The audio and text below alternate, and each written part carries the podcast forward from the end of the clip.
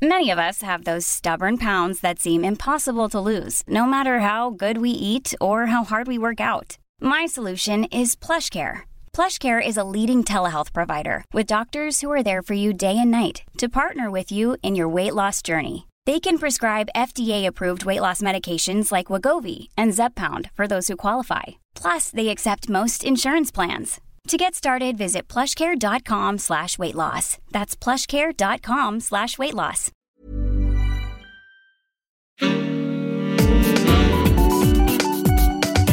Queer as Berlin.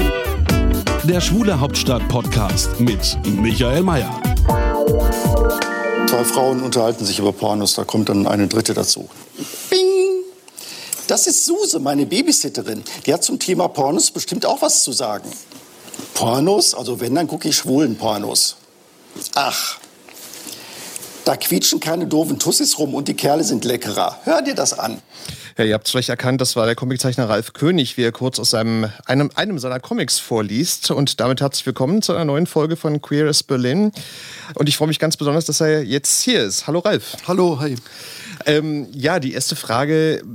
Comics vorzulesen ist ja ungewöhnlich. Wie bist denn du auf die Idee gekommen, ja, deine Comics oder aus manchen deiner Comics vorzulesen?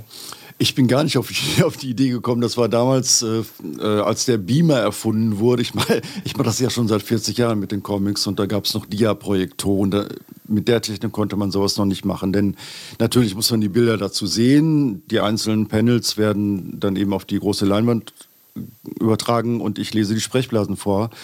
Und ähm, weil ich immer schon eine Rampensau war, ähm, mit Theatererfahrung, früher Tuntentheater und sowas, macht mir das nichts aus. Und vor allen Dingen weiß ich, wenn ich sowas schreibe, wie diese Dialoge in den Comics, weiß ich ungefähr, wie das klingen muss. Wobei ich gerade, als ich das jetzt hörte, diesen Einspieler ähm, ein bisschen erschrocken war, weil ich finde, das klingt jetzt gar nicht so, wie ich das, wie ich das wollte. Ich weiß noch nicht mal, wo ihr das her habt, ehrlich gesagt. Das war ein Ausschnitt aus der NDR Talkshow, aber du, kann, du meinst, du kannst es noch besser als jetzt der Ausschnitt. Ich habe jetzt keinen Comic vorliegen, aber ich äh, glaube, dass ich inzwischen, also ich habe gestern und vorgestern im, im Prinz Eisenherz Buchladen gelesen und da geht es um mein neues Buch Steh auf Männchen, das geht um Urmenschen. Und da sind auch hysterische Weibchen dabei und dann quietsche ich dann schon mal so. Okay, das kann auch schriller sein als der Ausschnitt Das kann quasi. ziemlich, äh, ja, ja, genau. Ähm, Aber eine Frage für alle Leute, die noch nicht, die das nicht kennen, die noch nicht bei einer deiner Veranstaltungen da waren: ähm, Liest du dann Ausschnitte oder du liest ja bestimmt nicht das ganze Comic, ne? Oder wie, wie, wie funktioniert das? Ähm, nee, in diesem Fall tatsächlich nicht. Das Buch hat 200 Seiten. Wenn ich die alle vorlesen würde, das würde einfach äh, viel zu lange dauern. Aber ich, ich, na, ich, ich kürze es so, dass es in sich Sinn ergibt, wenn es denn eine lange Geschichte ist, so dass auch die Leute, die das Buch jetzt noch nicht kennen, dann irgendwie äh, Spaß daran haben. Ja. Ich habe mich gefragt, weil ich das wirklich nicht weiß, bist du eigentlich der einzige Comiczeichner, der sowas macht als eine Com Nee, durchaus nicht. Also es gibt, meine Kollegen machen sowas auch. Jetzt, also jetzt nicht in der Art und Weise vielleicht, wie ich das mache, dass sie da rumbrüllen und quietschen und, und, und also ich, ich gebe da echt alles. ähm, und ich, ich wechsle auch die Stimmen und so. Das ist schon, äh, das mache, also das habe ich so bei einem anderen noch nicht gesehen. Aber, aber man kann natürlich Comics auf diese Art und Weise wunderbar einem Publikum vorstellen. Man kann über das Buch reden, wo die Probleme waren, kann da Bilder zu zeigen. Mein Kollege, der Reinhard Kleist, äh, macht das zu Musik. Der hat da eine Band dazu und er hat ja diesen tollen Comic über Nick Cave gemacht zum Beispiel. Dann spielt die Band Songs von Nick Cave und er zeichnet live dazu, sodass man auf der Leinwand sieht, wie der Stift da über das Papier geht und Nick Cave dann langsam zu sehen ist. Also da gibt es die verschiedensten Möglichkeiten, Comics zu präsentieren. Aber ich glaube, so wie ich es mache, habe ich äh, bisher noch nicht bei Kollegen gesehen. Oh. Das macht wahrscheinlich auch das Besondere. Ich glaube, du bist ja sogar schon mal im, im, im, im Tivoli in Hamburg aufgetreten, glaube ich. Kann, kann es sein? Ja, ich, ich, ich, ja ich, tu, ich toure und ich war hier in Berlin im, im BKA. Also Theater sind eine gute, eine gute Stätte, Kinos auch, weil große Leinwand ist da und wenn dann, wenn man das den Laptop dann anstecken kann, das sind immer, immer sehr gute Locations und das ist eine Sache, die mir wirklich sehr viel Spaß macht. Wenn die Bude voll ist, das ist sie nicht immer, wenn die Werbung nicht so richtig hingehauen hat und so, dann ist es manchmal auch nicht so voll. Aber wenn, wenn die Bude voll ist, äh, dann ist sofort eine gewisse Stimmung da. Und, und ich habe, weil ich das schon seit 40 Jahren Comic zeichne, ist es eigentlich ein relativ, später Effekt für mich auch mal die Leute lachen zu hören. Also früher hat man ein Buch herausgegeben, aber man war ja nicht dabei, wenn die Leute das gelesen haben. Die Reaktion hat man nicht mitgekriegt, weil die das auf dem WG-Klo oder jedenfalls war ich nicht dabei. Und jetzt sitzt man auf der Bühne und zu meiner Überraschung lachen die Leute an Stellen, an denen ich das gar nicht vermutet hätte. Okay. Und andersrum. Aber es ist, es ist natürlich für, für jeden Autor, der vor, das hat mit Comics gar nichts zu tun, für jeden Autor, der vor ein Publikum tritt und seine Texte irgendwie vorliest, äh, ist es natürlich was Besonderes, einfach eine unmittelbare Reaktion und auch vielleicht auch Kritik oder so zu kriegen. Und äh, kommen die Leute dann auch auf dich zu und sagen dann, Mensch, du mein Idol, der hat nicht Idol meiner Jugend jetzt übertrieben, aber sagen wir mal, hey, ich verbinde ganz viel mit Ja, den Geschichten ja, so. Das, das passiert tatsächlich oft. Ja, das, das schmeichelt mir auch. Das ist wahrscheinlich auch ein Effekt aus diesen 40 Jahren. Ne? Also wenn, wenn Leute vielleicht mit mir zusammen damals in den frühen 80ern auch ihr Coming Out erlebt haben und ähnliche Probleme hatten, wie ich das in meinen Comics immer mit Humor rübergebracht habe. Oder auch später äh, die, diese ganze HIV-Problematik, Super Paradise und solche Bücher, die den Leuten dann auch durchaus irgendwas auf den Weg gegeben haben, irgend- irgend- irgendeine Hoffnung oder irgendwie. Das, Humor ist manchmal so bitter nötig und ja, ich höre das tatsächlich auf. Gestern noch äh, im Eisenherz hat mir jemand erzählt, wie wichtig meine Comics für ihn waren und natürlich freut mich das. Ich lege es ja nicht drauf an, ne? also ich mache ein Buch, aber was für einen Effekt so ein Buch hat, das, das äh, ist ja keine Sache, die man berechnen kann und deswegen freut mich, dass Leute das, dass überhaupt so viele Leser mir nach 40 Jahren immer noch folgen. Das ist auch nicht selbstverständlich. Na, deine Bücher haben ja im Grunde genommen auch so ein bisschen, wenn man so will, die schwulen Bewegung äh, begleitet. Ne? Also es ist ja auch so ein bisschen so, also war ja, auch, aber auf den Punkt kommen wir später noch. Ich würde ganz gern, wenn du erlaubst, mal kurz mal auf den Anfang zurückkommen äh, deiner Karriere. Und zwar, bei mir war es so in der Schule, ich habe schon früh gemerkt, also Zeichnen und Malen ist aber nicht mein Ding, also schon gar nicht beruflich. Ich bin froh, dass es vielen Leuten so geht, weil ich denke, das ist ganz einfach. Äh, Warum können Ja, gut, dass du das sagst, Warum können das nicht alle? Genau, aber ich würde dich gerne fragen, äh, welchen äh, Punkt hast du denn gemerkt, ja, ich habe da ein Talent und ich kann gut zeichnen und das könnte möglicherweise auch so ein beruflicher Weg für mich sein oder so? Also ähm, mit dem Talent, das war schon so früh, da war, da, ich war so, so, so klein. Mit der Muttermilch quasi. Ja, mein Vater, ich weiß nicht, wo ich es her habe. Die Königsfamilie ist weit und breit, sehe ich da niemanden, der auch nur einen Ansatz irgendwie künstlerische, auch nur Interesse hätte. Das, das ist nicht in der Familie, ich weiß es nicht, woher ich es habe. Aber ich habe schon als kleines Kind lieber zu Hause gesessen und Mickey-Mäuse abgemalt, als dass ich draußen Schlitten gefahren wäre, was mein Vater immer wollte. Ich sollte immer Fußball spielen und diese übliche Vater-Sohn-Nummer. Und ich habe immer gerne gezeichnet. Warum ich das getan habe, weiß ich nicht. Und ich hatte einen Cousin, der war zwei Jahre älter als ich. Und der konnte den besseren Donald zeichnen. Diesen Schnabel, diesen Entenschnabel, der ist ganz schön tricky. Und, und das hat mich genervt, dass er das besser konnte. Und dann habe ich mich hingesetzt und emsig tagelang so lange geübt, bis ich das drauf hatte. Und da reden wir jetzt von sechs Jahre alt oder wie alt oder so, irgendwie sowas. Und dann Okay. kommt eins zum anderen, dann kommt eine Tante und sagt, ah, das hast du aber schön gemalt und dann hat man ein Erfolgserlebnis und dann kommt man in die Schule und dann kann, darf man die Schülerzeitung ein bisschen verschönern und kriegt dann auch wieder irgendwie Zuspruch und das ist, glaube ich, ein Weg, den Comiczeichner sehr oft so gehen. Ähm, woher ich es habe, weiß ich nicht und ich kann auch überhaupt nicht sagen, wo, woher die Einfälle kommen. Das ist etwas, ich bin dankbar, dass das immer noch so ist. Also ich, an Ideenmangel leide ich auch mit 59 jetzt noch überhaupt nicht. Ich habe da echt noch viel vor. Woher ich das habe, weiß ich nicht. Es ist da. Ich bin froh. Klar, hast du denn, hattest oder hast du denn eigentlich auch äh, Vorbilder, was andere Comiczeichner Ja. betrifft? Also wen, wen in Anführungszeichen jetzt bewunderst du oder wen findest du äh, gut? Also heute ist das mit den Vorbildern nicht mehr so, äh, dass mich sowas noch so begeistert, dass ich da irgendwas rausziehe für meine Arbeit. Ich, ich mag dies und das. Ich habe auf dem Dorf gelebt, auf einem katholischen Dorf in Westfalen. Und, und natürlich, ich kannte Asterix und Mickey Mouse und so und habe das auch gelesen, aber so richtig geknallt haben die Underground-Comics, die irgendwann bei meinen Eltern wahrscheinlich auch von einem Cousin lag ein Pardon-Heft damals irgendwie auf dem Tisch. Und das habe ich durchgeblättert und da war eine ganzseitige Wimmelanzeige vom 2001 Versand und Verlag. Und da sah ich ein winzig, das waren so winzig, winzig kleine Bildchen. Und da sah ich ein, eine Katze in der Badewanne mit lauter Miezikatzen drumherum und, und da wurde gevögelt, offenbar. Und da war ich elf Jahre alt. Ich weiß es noch genau, weil als das 1971 war, ein Jahr für mich, da entdeckte ich A, die Pornos meines Vaters im Schrank und B, die amerikanischen Underground-Comics. Robert Crumb, Fritz the Cat war das. Das habe ich mir bestellt. Meine Eltern haben das gar nicht mitgekriegt. Das, sie das dachten, konnte man schon bestellen damals? So? Ja.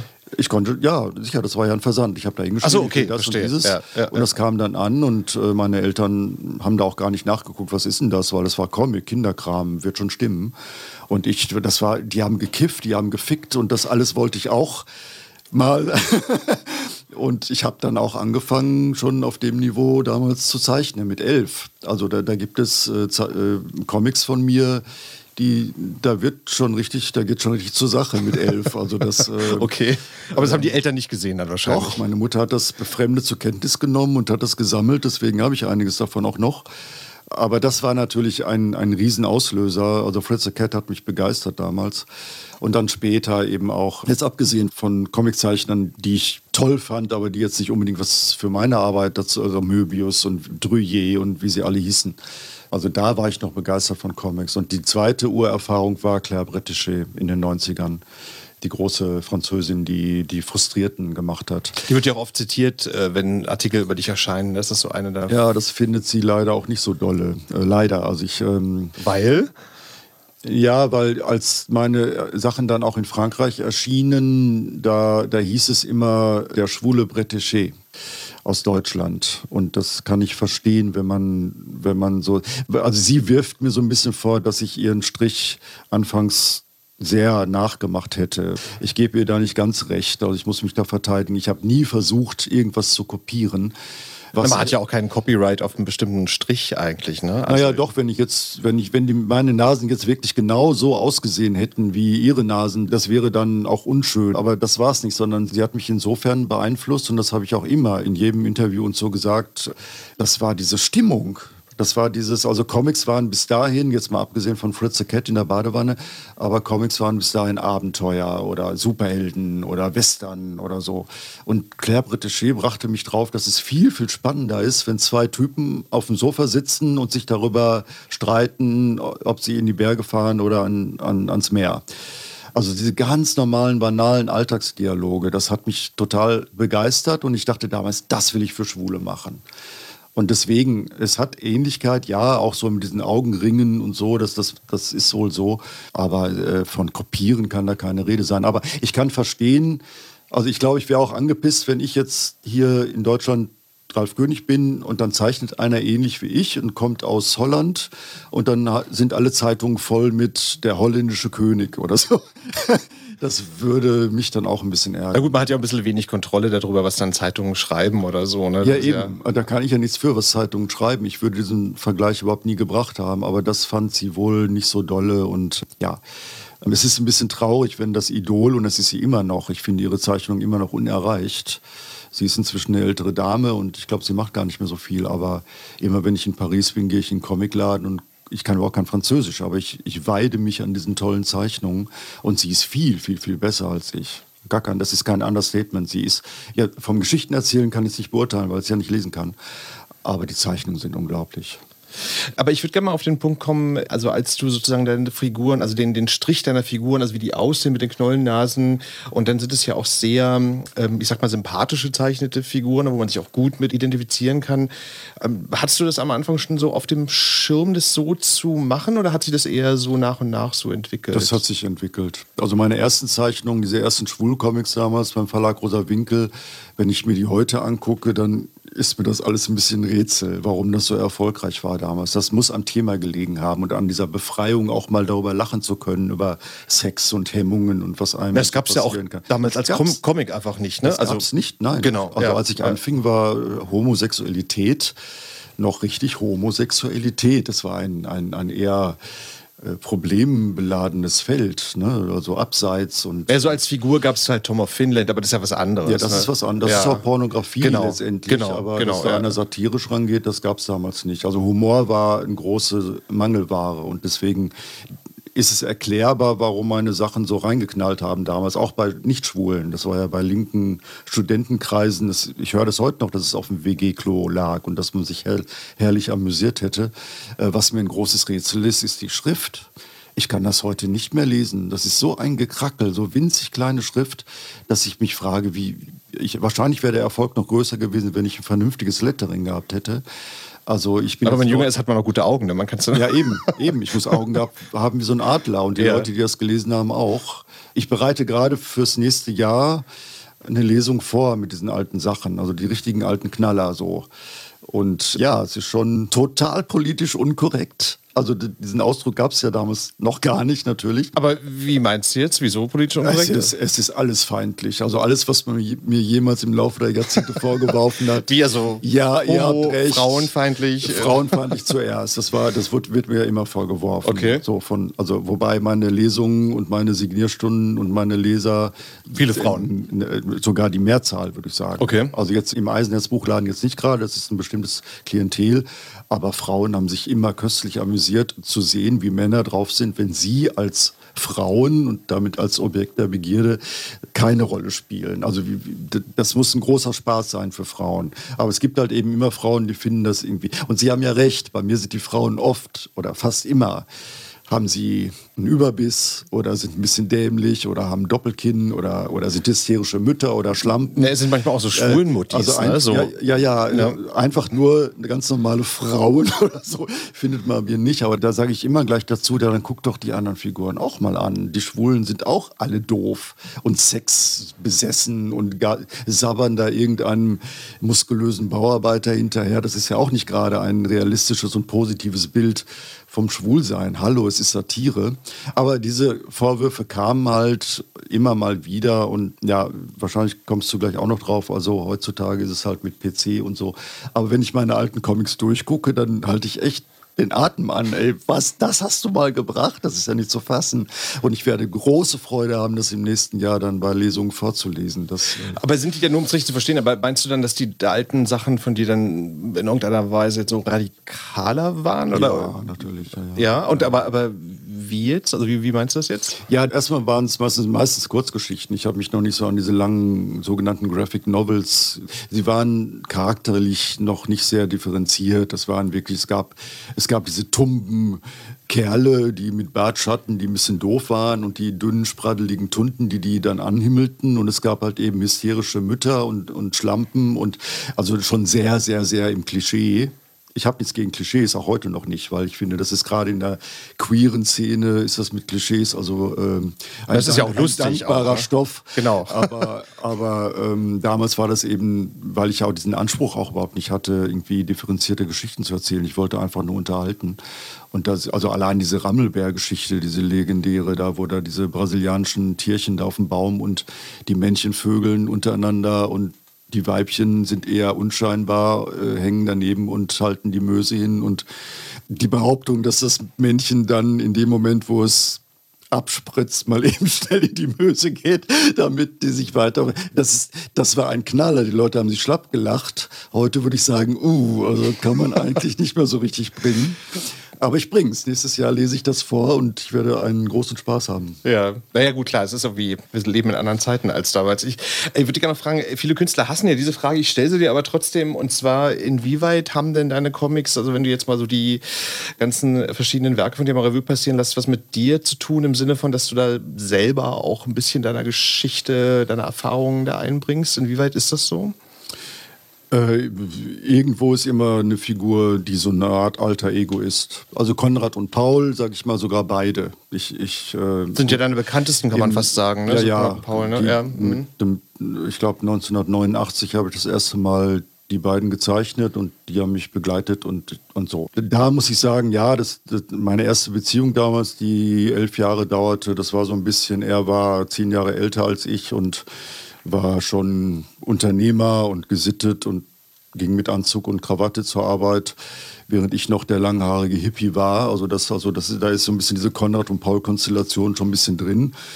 Da fing das damals an, aber heute muss ich sagen, je älter ich werde, ich werde auch so langsam ein bisschen so ein Konrad. So, das, ich sage es ungern, aber. Aber optisch jetzt nicht. Ich Im Sommer, genau, danke schön. Aber im Sommer, im Sommer war ich früher immer eher der Paul, ne, so. Aber ich leide, also leide ist, nein, ich leide nicht, das ist das Quatsch, aber ich neige, wollte ich sagen. Ich neige im Winter schon mal zu so einer Dunkelheitsdepression Oder, oder Melancholie, Depression ist auch zu heftig. Und ähm, dann bin ich eher der Typ, der zu Hause sitzt und sich mal eine Malersinfonie anhört, während ich im Sommer dann eher den Rock'n'Roll und die Party und den Sex äh, geil finde. Ich habe da so zwei Seiten und das ist natürlich toll, wenn Konrad und Paul, wenn ich die beide so gut kenne, dass ich da Geschichten machen kann und mir die Ideen auch nicht ausgehen. Äh, Konrad und Paul war ja auch so ein bisschen dein Durchbruch, kann man sagen. Ne? So, also ich meine, das waren dann so damals so die Figuren, die da auch sehr bekannt wurden. Ja, also Schule. Paul ist sicherlich mal die Lieblingsfigur vieler meiner Leser auch. Das merke ich, wenn ich signiere. Ich mal da immer kleine Männchen rein und dann wollen ganz viele so einen kleinen Paul. Äh, das ist so. Der Durchbruch war dann eher das mit dem bewegten Mann. Das, da das, wollte ich jetzt äh, drauf ja. Hm. kommen. Das war ja dann, äh, ja, da wurdest du ja einfach auch bekannt, weil es war eine Starbesetzung. Mit Schweiger. Ja, später. Erstmal war ja der Comic da. genau, war, ja. Der Comic mhm. war 87. Eben, alle reden immer von diesem Film, mhm. aber der Comic war ja früher und der Film war von 93 oder 94 und das Buch ist von 87. Und äh, das Buch war ein Überraschungserfolg. Ich hätte damit nicht gerechnet. Das war mein erstes Buch bei Rowold damals, während ich vorher bei Verlag Rosa Winkel war, also Schwuler Kleinverlag, plötzlich zum großen Publikumsverlag. Mein Lektor glaubte an mich damals. Der hatte da irgendwie diese Thematik Roro-Roman, ne? so, also der neue Mann oder Softie oder Macho oder keine Ahnung. Und da meinte er, das passt super da rein. Ich habe das damals gezeichnet, das war meine erste längere Geschichte auch. Und ich habe nicht so sehr an diesen Erfolg geglaubt. Ich dachte, das ist gut, das kaufen jetzt meine schwulen Leser. Das wird aber für Rowold wahrscheinlich zu wenig sein. Aber warum jetzt? Weil, weil, weil du dachtest, die Geschichte ist zu speziell? Nee, also ich meine. Vielleicht hatte ich da so einen Komplex, dass ich dachte, was ich mache, interessiert in Anführungsstrichen nur die Schwulen. Das war auch Berechnung. Ich habe das so konzipiert, dass da ein Hetero in die schwulen Szene gerät und, und äh, da was erlebt und so. Also, dass, dass sich auch Heteros damit identifizieren können, war schon auch gewollt, natürlich. Aber dass das so gut aufgeht, das hätte ich nicht gedacht. Also, das, das war das richtige Buch zur richtigen Zeit. Offenbar gab es auch bei Heteros ein Bedürfnis, wie sind die Schwulen denn eigentlich so drauf? Ist das wirklich alles so exotisch, wie wir denken, oder sind die auch ganz normal? Und da kam ich da mit dem bewegten Mann rüber und das war ja vor dem Film schon ein Riesenerfolg, sonst hätte Eichinger das auch gar nicht verfilmt. Eichinger hat ja meistens das verfilmt, was in den Bestsellerlisten irgendwie vorne war. Und, und als der Film dann in die Kinos kam, hat sich das Buch dann nochmal verkauft wie geschnitten Brot. Also das waren Auflagen, da kann ich heute noch von träumen. Mhm. Also Aber erzähl mal bitte, nur um das nochmal zu hören, ist ja von Sönke Wortmann gemacht, also als ähm, er auf dich zugekommen ist, also warst du da Teil des Prozesses, also am, am, am Drehbuch oder wie, wie war das damals? Ja, Sönke glaubt, äh, Sönke hatte mich schon vorher kontaktiert, schon Jahre vorher, äh, weil er das Buch total klasse fand. Und er hat eben jemanden gesucht, der, der ihm da hilft, den Film zu machen und hat dann in Bernd Eichinger jemanden gefunden. Eichinger hat auch gar nicht dran geglaubt. Das war für den so ein Nebenprojekt. Der hatte sich gar nicht so weiter darum bemüht. Sönke sollte mal machen, aber eigentlich hat er andere Projekte im Kopf. Und ich habe damals erfreut zur Kenntnis genommen, da wollen Leute einen Film aus meinem Comic machen und habe einfach mal alles unterschrieben, was die mir vor die Nase legten, was ein großer Fehler ist. das habe ich dann erfahren. Also finanziell war das für mich ein Desaster klar, ich war danach und heute auch heute überall, wo irgendwie ein Artikel über mich in irgendeiner Zeitung, Ralf Kommt König, der Film vor, der bewegte ne? Mann. Ja, ja. Also das, ja. das klebt an mir, dieser Titel. Äh, das finde ich auch manchmal ein bisschen schwierig, weil ich ja noch danach auch ein paar Bücher gemacht habe, die ich auch sogar besser finde als den bewegten Mann. Aber nun, das ist halt eben eine Schublade, da bin ich drin und da kommst du auch nicht raus. Aber damals war es so, dass ich gesagt habe, gut, ich kann Comics zeichnen und andere Leute können Filme machen und ich habe mich da bewusst rausgehalten. Ich habe gesagt, macht ihr mal. Äh, das Drehbuch, Sönke hatte mir angeboten, das Drehbuch zu schreiben. Auch da habe ich gesagt, ach nö, mach du mal.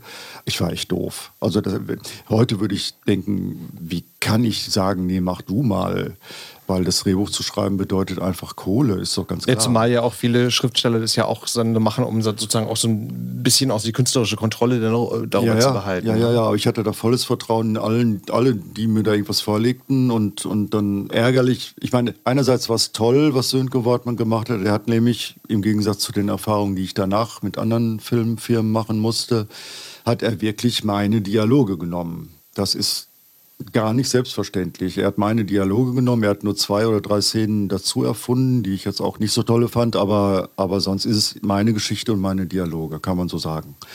Ähm, und danach musste ich halt leider auch erfahren, dass es Leute gibt, die sich brennend für meinen Stoff interessieren und das ganz super finden, aber dann alles, alles, alles anders machen. Meine Dialoge erstmal komplett rausschmeißen, um dann wirklich sehr mittelmäßige Dialoge zu ersetzen. Und wenn man fragt, wieso wolltet ihr den Stoff denn ursprünglich, wenn ihr alles anders machen wollt, eine richtige Antwort kriegt man darauf nicht. Also ich habe mich danach sehr geärgert. Aber beim bewegten Mann, ich habe dem Film viel zu verdanken. Ich mochte ihn nicht sehr, muss ich sagen. Aber sag mal noch mal kurz, äh, warum nicht? Also ich meine... Äh ich fand das alles zu bieder. Also ich, ich, hätte, ich hätte mir das ein bisschen frecher gewünscht. Das kann ich auch bestätigen, weil ich habe den Film jetzt in Vorbereitung und das Gespräch nochmal angesehen und habe auch gedacht, das ist auch ganz schön. Ja. Aber ich habe mich dann auch, auch gefragt, ob das jetzt irgendwie auch so ein bisschen, mein Gott, ist ja schon lange her, 25 Jahre, ob das jetzt ein bisschen der Zeit geschuldet war. Ich meine, es war ja damals auch die Zeit, als diese ganzen, ich sag mal, nicht so tollen deutschen Komödien auch ins Kino kamen. Und es war auch eine davon. Also gab es ja auch noch andere, die dann. Ja, das, das, das ging so danach erstmal los. Genau, oder so rum. Also, es ging danach äh, erstmal los. Das war so eine der ersten dieser. Genau. Also danach ging das erstmal genau, los. Genau, ja. Ähm, ja, ich es ist das Normalste auf der Welt, wenn ein Autor ein Buch geschrieben hat, egal ob Comic oder Roman oder so, und es wird verfilmt, das ist erstmal ein anderes Produkt. Man muss, man muss da auch loslassen können. Das ist, äh, ist so. Und trotzdem hätte ich mir gewünscht, und zwar in dem in dem Vertrauen darauf, dass es genauso ein Erfolg geworden wäre. Denn ich, das sage ich mal, es ist nicht der Erfolg gewesen, weil Sönke Wortmann das so klasse gemacht hat, sondern weil die Dialoge lustig waren und weil die Geschichte gerade interessant war für alle möglichen Leute. Das, das, das lag in der Luft, genau wie der Comic vorher in der Luft lag. Und ich, ich fand das alles zu, zu glatt. Allein diese Szene, wo Joachim Krull und Till Schweiger im Bett sitzen nebeneinander und Till Schweiger jammert da seiner Do hinterher.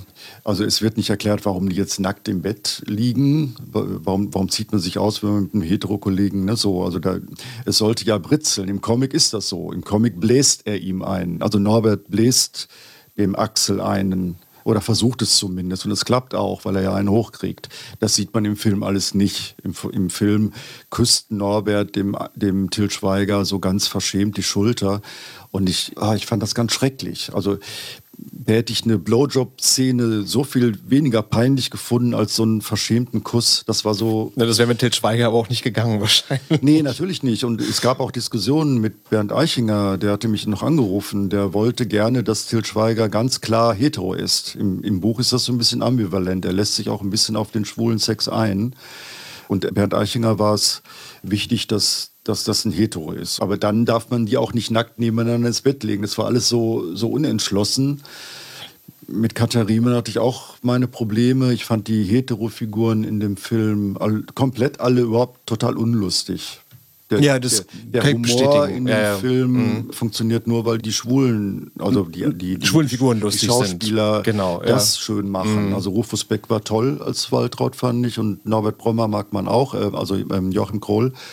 Äh, wobei jeder Schwule gesehen hat, dass Joachim Kroll nicht schwul ist. Also das ist eine Figur, die strahlt so viel Heterosexualität aus und trotzdem mag man ihn. Wollte ich gerade sagen, aber er ist trotzdem total kommt gut rüber und, ja. und Sympathieträger. Mhm. Ja, genau. Ja. Also von daher, äh, ich hätte dem Film gern etwas mehr Rock'n'Roll gegeben, aber das war halt damals nicht, nicht möglich. Ja, es war sicherlich aus dem, dem Mainstream geschuldet. Aber darf ne? ich eine Bitte äußern? Bitte. Lass uns über Comics reden und nicht so viel über Filme. Entschuldigung, pardon, nee, nee, das war halt, wie, wie du sagst, ich ja. meine, das ist Kindheit. Ja, ja das, das, ist, man, man, man gleitet da ab und plötzlich redet man nur über diese Filme und das ist ja nicht das, was Ich wollte wollt sowieso das Thema wechseln. Und zwar, du hast es ja auch schon ein bisschen angedeutet, du hast ja durchaus auch äh, also ganz interessante Geschichten, also auch Themen in deinen Comics verwendet, also unter anderem ja auch klassische Stoffe, Lysistrata, äh, William Shakespeare. Hm, also erzähl mal bitte, wie bist denn du darauf gekommen? So ist ja auch ungewöhnlich, dass man so überlegt, ja, also so große Stoffe der Weltliteratur in mhm. Comics umzusetzen. Was war dir da wichtig oder, oder was war für dich interessant, das jetzt als Comic umzusetzen? Das ist so ein Ding, wenn mich irgendwas interessiert, dann fließt das irgendwann auch in einen Comic rein. Das, das ist ja so. Also ich, bei Lysistrata war es so, dass da lebte ich noch in Dortmund damals und habe das, ich habe eine Schülertheateraufführung gesehen von diesem Stück. Ich kannte das vorher so nicht. Und, ähm, Sag mal zwei Sätze vielleicht nur für Leute, die den Stoff nicht kennen, was die Geschichte ist, nur in zwei, drei Sätzen. So. Äh, ja, das ist eine, eine, klassische Komödie von Aristophanes über den Krieg. Die Spartaner kloppen sich mal wieder mit den Athenern. Und die Frauen auf beiden Seiten beschließen, sich sexuell den Männern zu verweigern und sie so unter Druck zu setzen, dass sie endlich Frieden schließen und der Krieg vorbei ist. So. Ich habe dieses Stück damals in, in dieser Urfassung gesehen, von einem Schülertheater, das Ensemble aufgeführt. Und die liefen da alle mit diesen umgeschnallten Dildos rum so, weil das ist ja der Effekt. Ne? Die Leute, also von Masturbation scheint man im alten Griechenland noch nie was gehört zu haben. Also die, die haben so einen Druck, weil sie nicht mit ihren Frauen vögeln können, dass sie dann irgendwann fast platzen. Und deswegen äh, kommt es dann irgendwann zum Frieden. Ist ja eigentlich eine super schöne Geschichte und auch zeitlos irgendwie.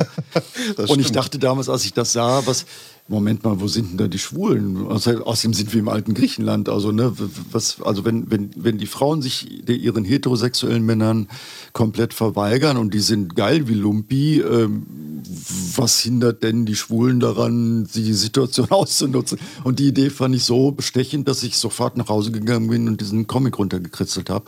Und zwar so schnell, in einem Monat war ich fertig damit. Ich, ich habe kaum geduscht und lief nur im Bademantel rum. Und, wow, okay. Äh, ja, ja, ich war total begeistert von der Idee.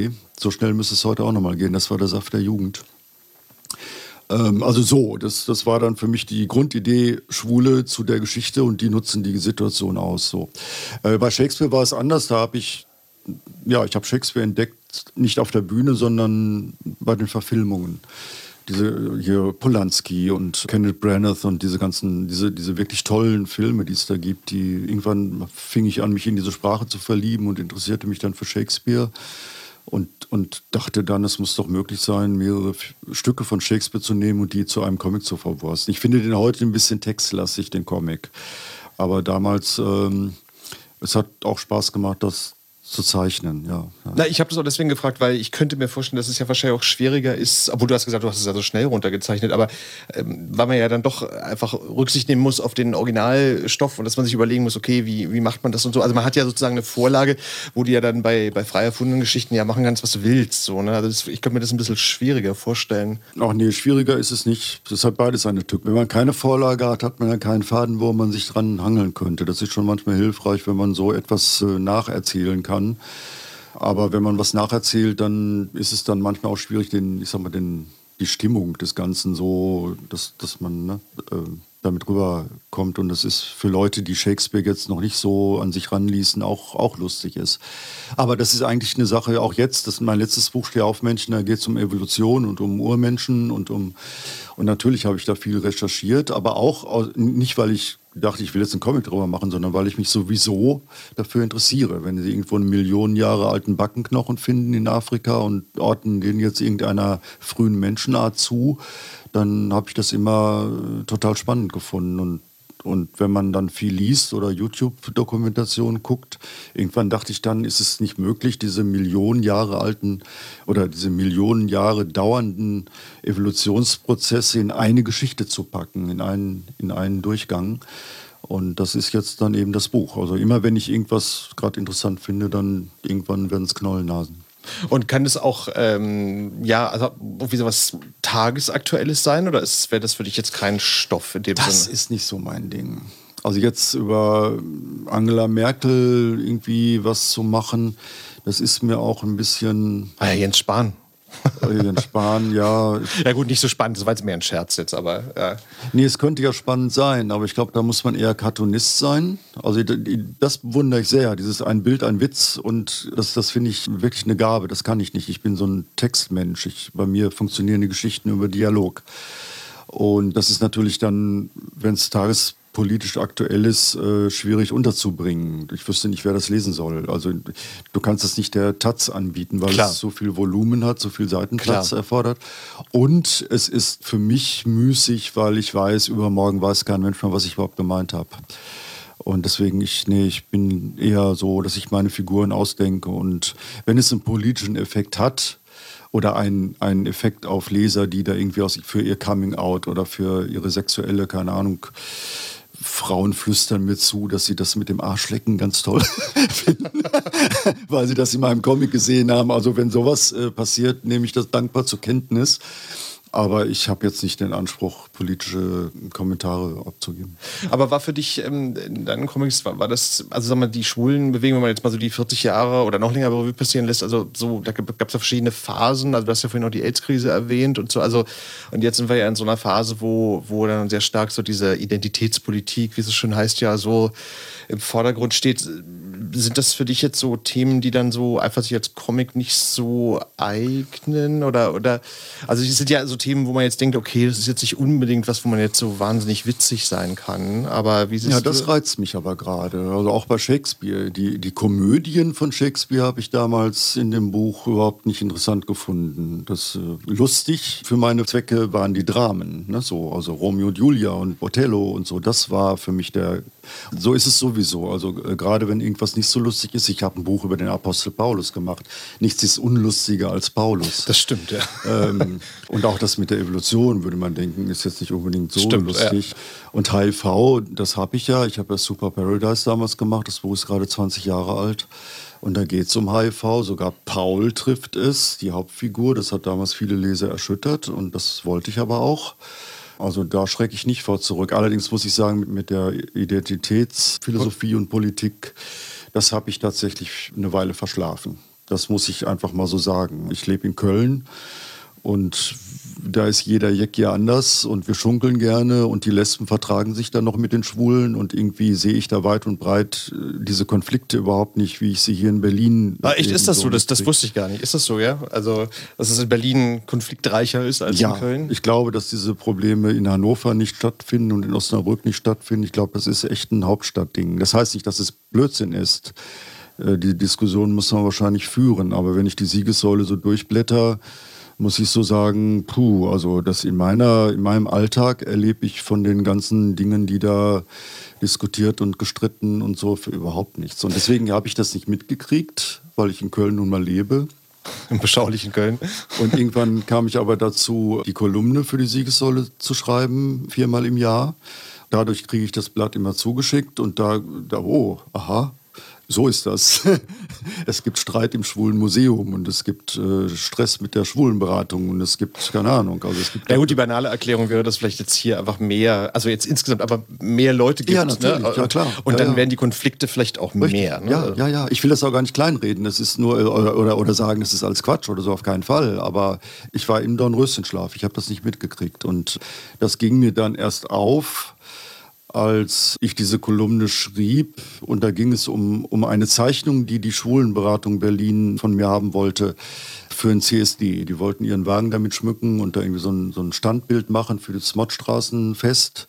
Und ich habe dann eben so eine typische Zeichnung, Gruppenbild mit Damen, ne? so, also diese Klischee-Figuren, zwei Lesben, eine Drag Queen, ein Schwarzer und, und ältere Schwule und so, also so, eine, so ein Gruppenbild halt. Kein großer Anspruch, aber ganz lustig. Also ich hatte so zwei Lesben gezeichnet. Eine maskulin, also eine, eine, eine man muss echt aufpassen, was man sagt. Also eine, eine die so, einen Lesbenhaarschnitt hat und so ein bisschen burschikos rüberkommt und die hat eine kleine, niedliche, punkige Lesbe so im Arm. Da wurde ich dann gebeten, kann ich nicht aus der kleinen, niedlichen, punkigen Lesbe einen Transmann machen. Das heißt, ich sollte der die Brüste entfernen und etwas äh, Flaum auf die Wangen, dann hätten wir auch einen Transmann mit im Bild.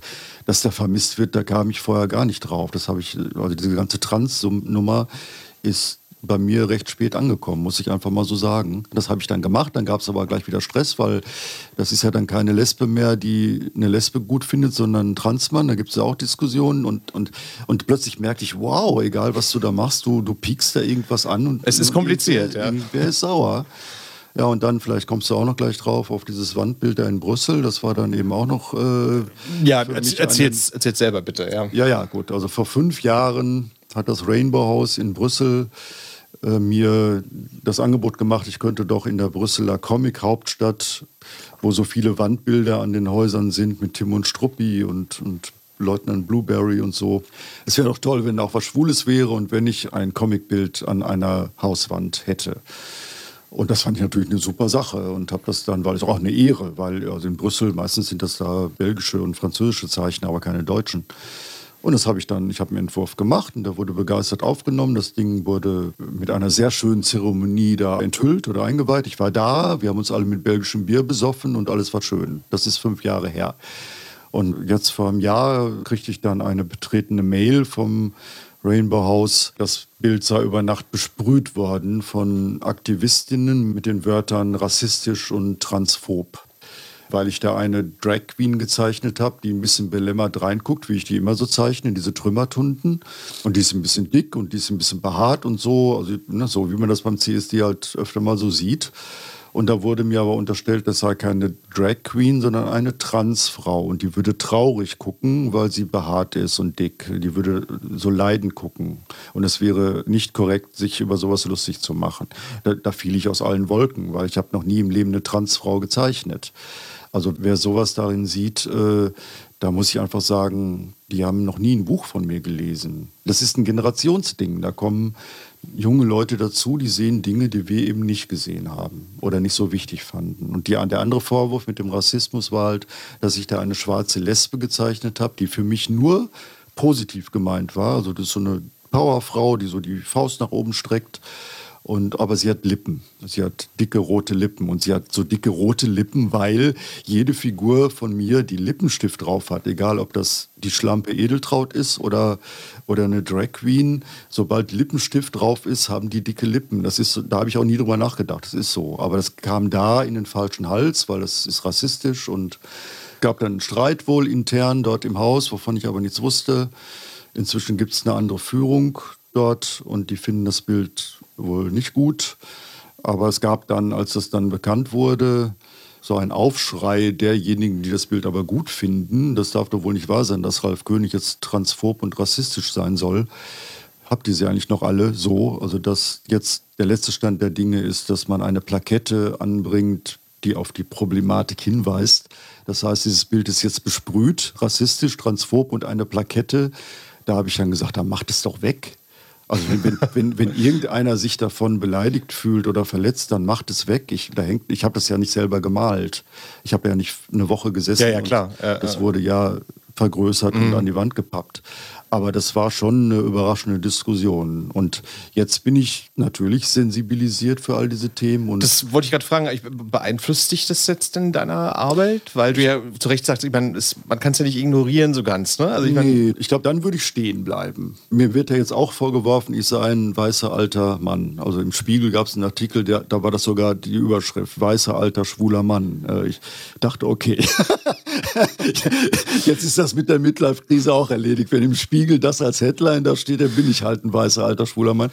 Ähm, natürlich, äh, ich, das war eine Weile ein bisschen Verunsicherung. Was geht denn jetzt ab? Was habe ich nicht mitgekriegt? Aber jetzt äh, bin ich sehr. Äh, ich, ich sammle gerade Stoff, weil mein nächster Konrad und Paul Barowold wird genau diese Dinge, diese Empfindlichkeiten, diese neuen Shitstorm, was macht das Internet mit uns, Skandal, irgendjemand hat irgendwas gemacht und wird wie dieser Fußballer ja da jetzt wieder an den Pranger gestellt, weil er. Oh, oh, es klingt aber, klingt aber nach einem heiklen Stoff. Also. Äh, ja, ja, soll, gut. Ich bin mir trotzdem sicher, dass ich den Ton hinkriege, weil ich das aus meinem Unverständnis herauszeichne. Was ich nicht machen werde, ist meinetwegen jetzt die Geschichte einer Transperson zum Comic zu machen, weil ich davon keine Ahnung habe. Ich habe immer nur Comics darüber gemacht, wovon ich wirklich Ahnung habe, was ich bin oder was ich sehe oder beobachte. Und wenn ich davon keine Ahnung habe, warum soll ich das machen? Es gibt eine wunderbare Zeichnerin in Brasilien, die habe ich gerade entdeckt. Ein Cartoonist, Laerte heißt der. Der ist 60 Jahre lang als Mann und Familienvater durchs Leben gegangen und hat dann jetzt entschlossen, ich, ich möchte eine Frau sein. So. Und auch seine Comicfigur hat jetzt das Problem mit, was Transpersonen halt eben haben in der Öffentlichkeit. Und es ist toll gezeichnet. Der kann das machen, aber es wäre aufgesetzt, wenn ich das jetzt machen würde. Aber trotzdem habe ich Lust, dieses Buch zu machen, weil ich eben aus meinem alter weißer schwuler Mann Perspektive natürlich was dazu zu sagen habe. Und auch wenn das vielleicht Leute nicht gut finden, das gehört ja dazu. Wo ich das auch interessant finde, weil weißer alter Mann, weißer schwuler Mann, ich meine, du bist ja auch nicht der Einzige, dem jetzt irgendwie dieses Label angeklebt wird. aber alle so das ist und ich habe mir vorgenommen, die Ausdrücke schwul und queer waren auch mal Schimpfworte. Und ich habe mir gedacht, wieso trage ich denn eigentlich das Etikett weiß und alt nicht mit Stolz? Ja. Na, so alt bist du ja auch noch nicht. Ich bin 59, das ist, das ist alt. Für Leute, Je nach für Leute, die sowas sagen, ist das alt. Und, aber ich sage mir, ich, Ich zeichne seit 40 Jahren Comics. Ich habe ein bestimmtes Weltbild. Das ist nicht unerschütterlich und beweglich. Also ich weiß, dass ich jetzt nicht mehr Neger äh, in die Sprechblase schreibe. Das sind ja alles die Dinge, die wir lernen. Die lerne ich ja auch. Aber ich werde einen Teufel tun und aufhören, mich zu diesen Dingen zu äußern und mich jetzt äh, als altmodisch sehen oder mhm. so. Das, ne. Ja klar, ja.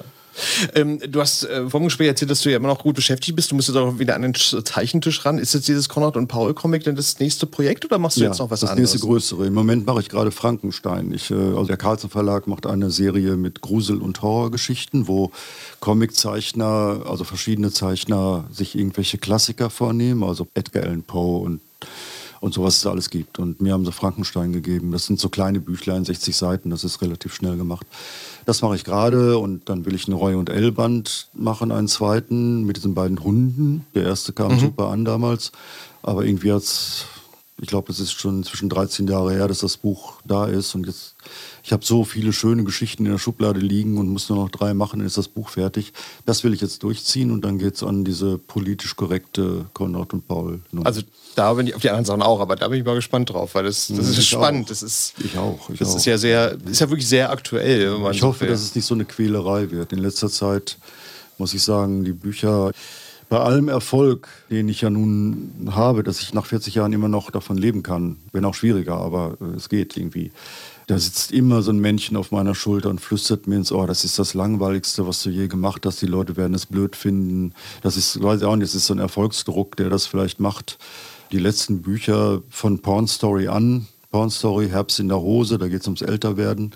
Oder auch jetzt dieses Stehaufmännchen, Boah, das ist nicht so, dass ich den Stift nehme und das runterkrickel und hab Spaß dabei und dann ist das Buch fertig. Also ich quäle mich da viele, viele Monate durch die Details und äh obwohl der Qualitätsanspruch ist ja auch schön eigentlich, ne, den man so an das sich ist hat. Ne? Das ist richtig, den will, will ich auch gar nicht missen.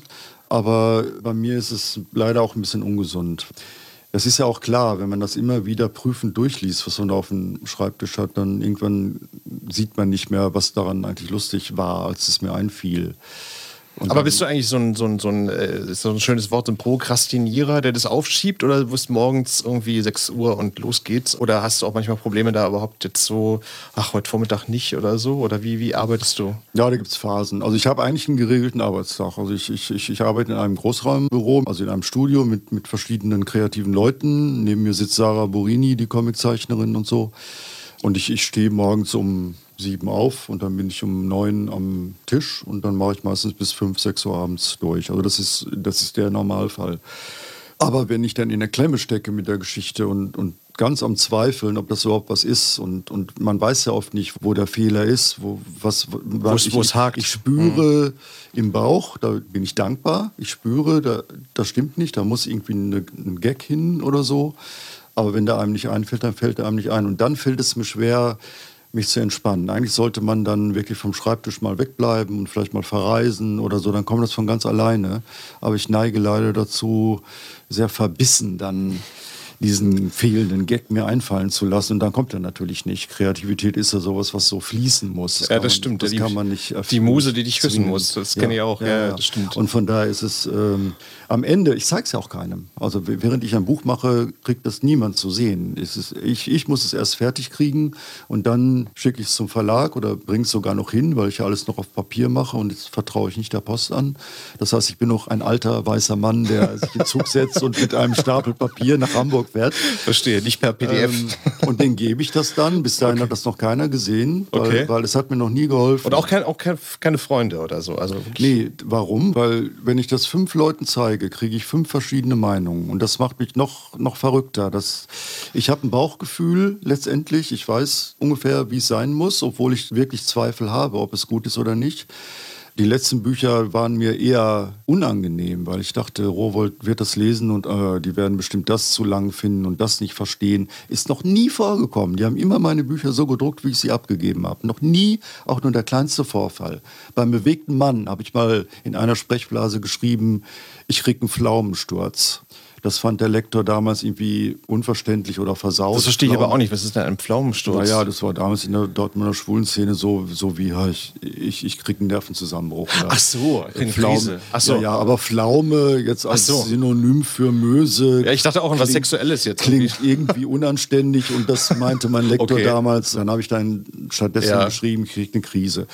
Aber das war das einzige Mal, dass Rowold überhaupt irgendwas beanstandet hat. Und trotzdem, ich gebe das Buch ab und denke, oh, da kommt bestimmt eine Mail und das ist nicht so gut, können wir da nicht nochmal ran. Noch nie passiert. Als ich Herbst in der Hose abgegeben habe, was echt schwierig war, da geht es ums Älterwerden. Und da musste ich auch echt ans Eingemachte, so auch für mich, meine eigenen Ängste, weil ich finde, älter werden überhaupt nicht witzig. Und daraus was Witziges zu machen, war eine Herausforderung. Vor allen Dingen das alles zu recherchieren, was da mit dem Älterwerden, mit unserem Körper passiert und vielleicht noch passieren kann, ist nicht witzig. Aber ich habe das Buch gemacht und fand es wirklich eher ein Drama als ein Comic, habe das dann nach Hamburg gebracht und bin wieder nach Hause gefahren. Die haben sich das dann durchgelesen und am nächsten Montag war dann die Mail da, das Statement und die Headline war von der Mail, oh Gott, es ist fantastisch. Und da war ich so erleichtert, dass ich erstmal angefangen habe zu heulen. Und ich bin dann, mein Büro ist am Rhein in Köln. Und da habe ich erstmal einen ganz langen Spaziergang gemacht, frühmorgens und habe das Gefühl genossen, dass die Arbeit, die ich da monatelang wirklich schwierig, das war wirklich wie, wie Bergbau, dass Eine das, Geburt. dass das von meinen Schultern ist und dass der Verlag es toll findet. Und damit war dann eine Last von mir. Also es, was ich sagen will, es gibt Phasen, da macht Spaß, aber es gibt auch Phasen, da ist es einfach Knochenarbeit mit dem Humor. Aber das wird jeder Humorist sagen, wenn es nicht gerade Mario Barth ist, oder? Ja, das, naja, das wäre ja auch sehr einfach. Ne? Also wenn, wenn es denn so einfach wäre, dann ist ja, Ja, klar. Also das ist ja. klar. Ralf, ich danke dir sehr, dass du hier warst. Es war total spannend. Danke für deinen Besuch im Studio und alles Gute, vor allem für Konrad und Paul und PC, kann man ja so sagen. Und Ja, ja, ja, das wird sehr politisch korrekt. Sehr, sehr, sehr. Also ich bin sehr gespannt. Ich danke dir sehr für deine Zeit. Danke auch. Ja, das war's mit der neuen Folge von Queer as Berlin. Zu Gast war heute Ralf König. Wenn ihr Lust habt, äh, dann besucht noch unsere Facebook-Seite. Unter Queer as Berlin findet ihr sie. Da gibt's alle Infos über neue Folgen und wen wir noch so einladen. Vielen Dank fürs Zuhören und auf bald. Bis dann. Tschüss. Queer as Berlin. Der Schwule Hauptstadt Podcast mit Michael Mayer.